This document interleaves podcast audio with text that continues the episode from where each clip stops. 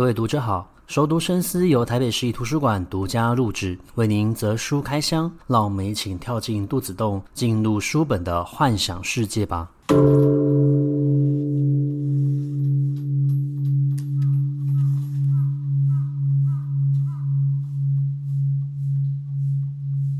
各位听众好，欢迎回到熟读深思。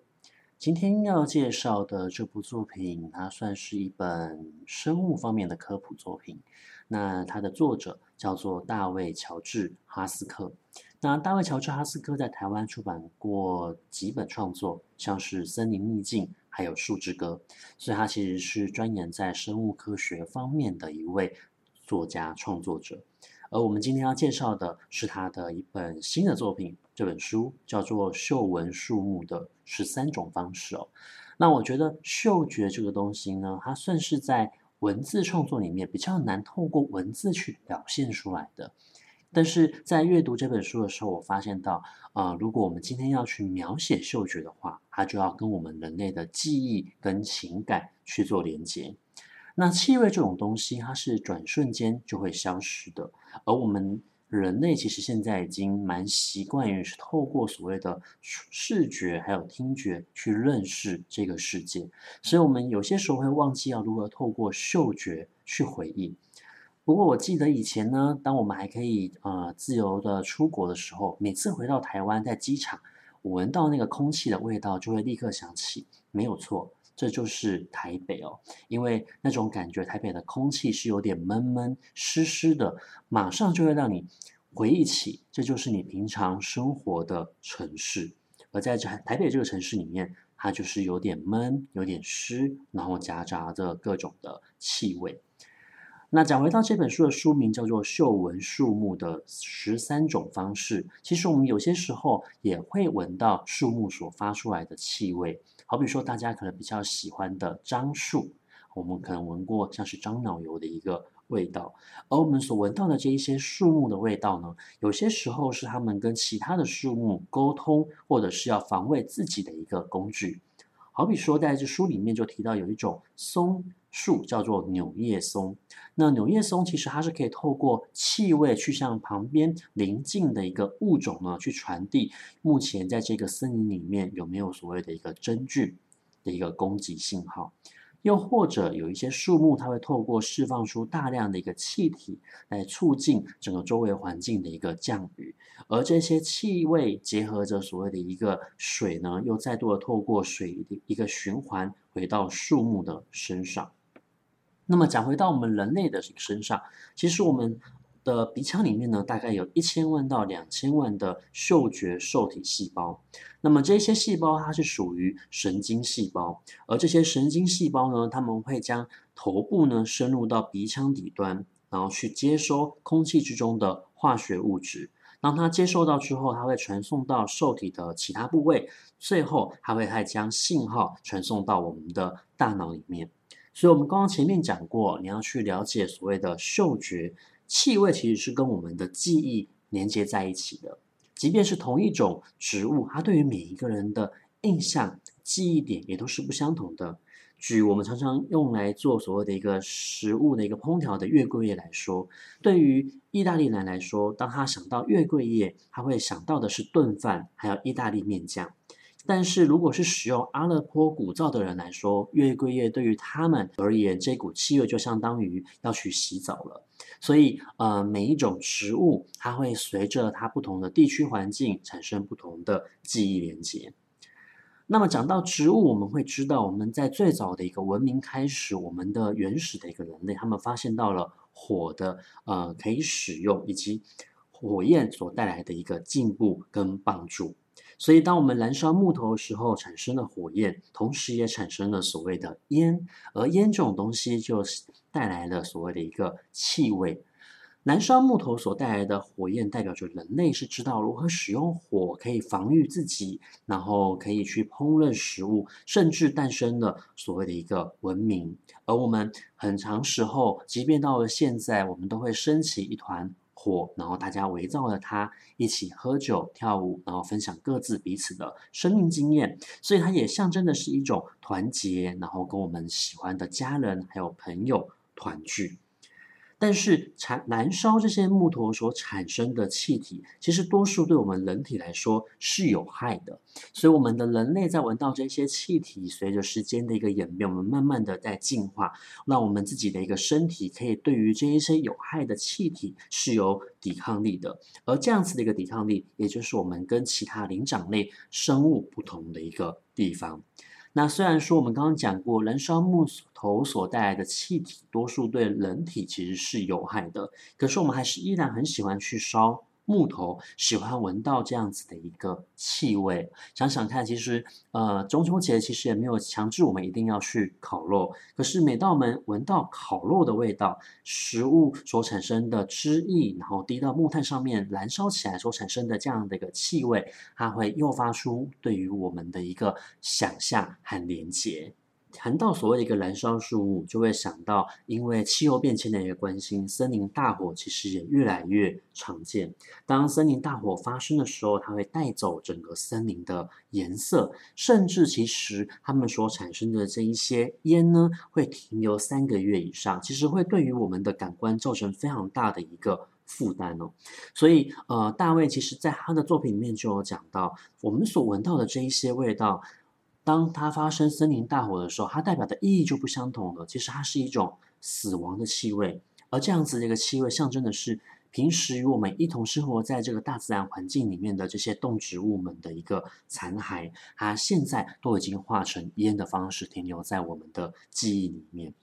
那么，森林大火越来越频繁的一个发生，其实也跟我们人类过度的开发而导致气候变迁是有关系的。所以，一旦我们闻到这些气味的时候，其实就会提醒自己，其实呃，看似跟我们无关的这样子一个自然天灾，其实跟我们的生活是息息相关的。我们并没有办法置身事外。同样的，这些树木的消失也会造成很大的影响。例如说，美国的白蜡树，它们受到了一种呃昆虫的侵略，这种昆虫叫做白蜡瘦脊钉，它们是一种甲虫，而这种甲虫呢，它会从树皮的裂缝去侵入，最后它会进入到树里面比较可口的一个一部分哦，然后开始在这样子的一个活细胞区不停的啃食，产生非常崎岖的一个路线，最后呢，就会导致这些白蜡树的死亡。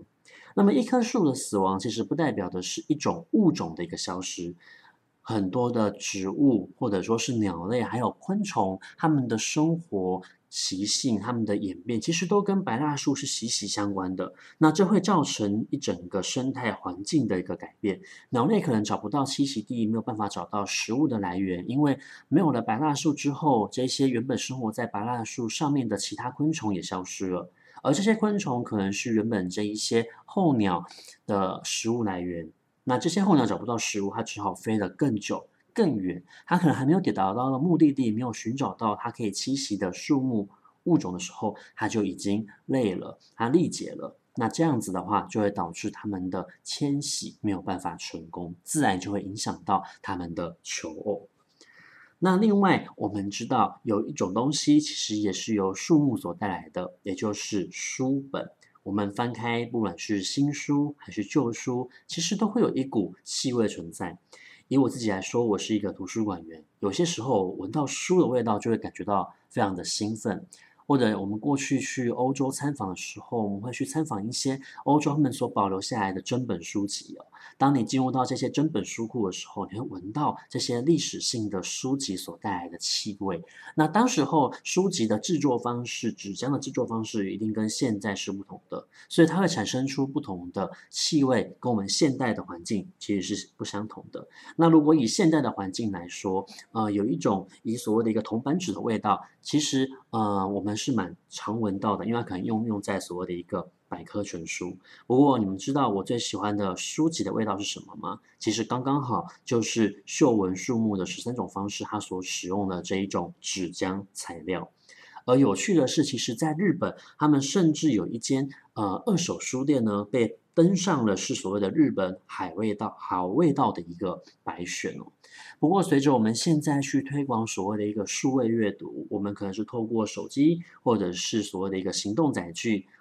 更甚者可能是用电子墨水制造的电子书阅读器。那这样子的一个阅读器，其实它没有办法反映出任何纸的一个味道，我们恐怕就会跟这样子的一个味道慢慢的疏远了。恐怕未来我们可以闻到的，就只剩下是电路板烧坏的一个臭味了。那大家也不要忘记了，其实我们在呃前几季的节目里面有介绍过洛杉矶图书馆，他们曾经有发生过人为的一个纵火，烧毁了非常多的书。对于这一些图书馆员来说，当他们闻到了这些书籍因为人为纵火的关系被烧掉的时候，我想他们感觉到的不是兴奋，而是非常的心痛，因为这代表的某一些可能只有一本的珍本图书，永远将消失于我们的文明之中了。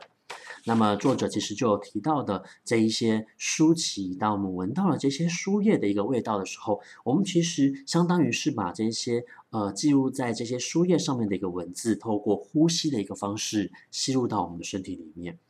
我比较浪漫的说法就是，我们透过呼吸来感受整个世界。那其实说到整个的一个世界，植物的一个演变，它也可以反映出我们文明变化的一个方式。好比说，在南美洲呢，他们过去都会用有一种所谓的一个金鸡纳树皮。那金鸡纳树皮其实是可以用来对付所谓的一个疟疾的。在我们所谓的一个医学进步之前，特效药出来以前呢，其实金鸡纳这样子的一个树皮，它是长期被一些商人或者说是企业所特别垄断的。那后来呢，英国的商人他们就把这样子的一个金鸡纳树皮呢，做成所谓的一个通灵水。那为了让大家可以稍微的比较。容易喝得下去，因为它带点苦味，它就在里面加入一些气泡。那这些气泡其实就是要去舒缓这一股苦味。那为了要让更多的人喜欢，例如说成年人，所以它又在里面加入了一些酒，就变成我们熟耳熟能知的琴通灵。那又用一些莱姆，有一些柑橘类的香气来提升它的一个味道。